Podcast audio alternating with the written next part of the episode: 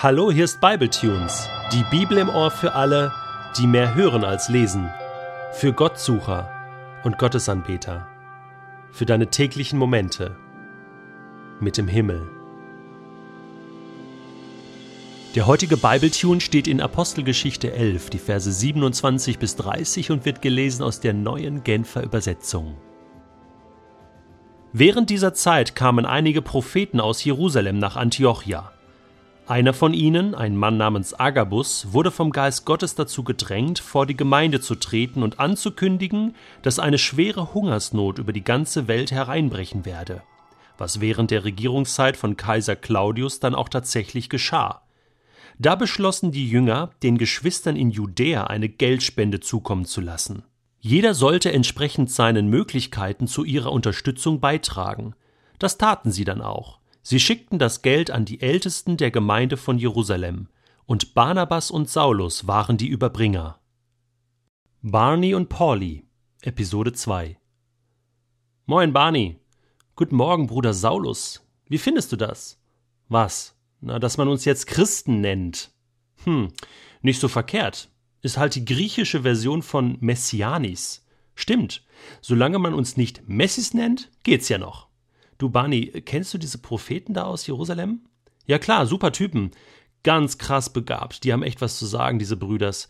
Ich habe übrigens Agabus gebeten, dass er gleich zu uns spricht. Der hat uns was zu sagen. Wahnsinn, wie das jetzt abgeht mit dem Geist Gottes. Ich meine, im letzten Jahrtausend hat Gott immer wieder durch einzelne große und kleine Propheten gesprochen, aber jetzt scheint irgendwie eine neue Zeit angebrochen zu sein. Gott schickt uns ganze Prophetenteams. Wow. Ja, ich habe auch den Eindruck, dass der Heilige Geist jetzt erst so richtig loslegt und sein volles Potenzial abruft, jetzt, wo er die Nationen erreichen will. Yep. Hey Bunny, komm, die Versammlung fängt gerade an. Liebe Gemeinde, mein Name ist Agabus und das sind meine Brüder und Schwestern aus Jerusalem.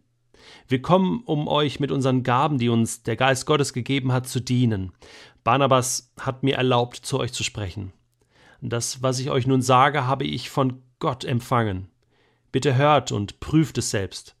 Gott hat mir gesagt, dass sehr bald schon eine schwere Hungersnot über die ganze Welt hereinbrechen wird.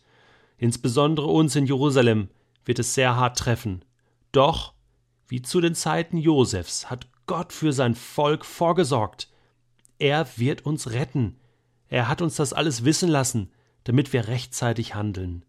Der Herr und seine Gnade sei mit euch.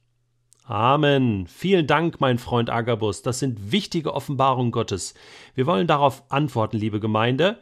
Ich bitte euch, nun selbst den Heiligen Geist zu fragen, jeder für sich, was konkret zu tun ist.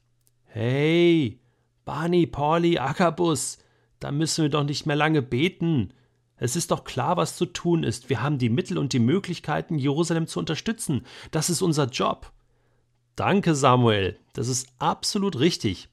Aber es ist doch schöner, wenn diese Erkenntnis nicht immer gleich von den Ältesten und den Leitern der Gemeinde kommt, oder? Nun lasst uns aber doch beten, und zwar soll sich jeder vor Gott fragen, wie viel er spenden kann. Pauli und ich werden das Geld dann persönlich nach Jerusalem bringen. Mensch, Barney, ich bin begeistert davon, wie Gott uns über alle Grenzen verbindet. Sein Reich komme, sein Wille geschehe. So hat der Herr es gebetet. Amen, so soll es sein. Ja, Pauli, so soll es sein. Ich sage dir, die Gemeinschaft von Christen vor Ort und weltweit ist die Hoffnung für diese Welt. Sie alleine hat durch die Kraft des Heiligen Geistes das Potenzial, jeden erdenklichen Hunger eines Menschen zu stillen. Physisch, seelisch und auch geistlich.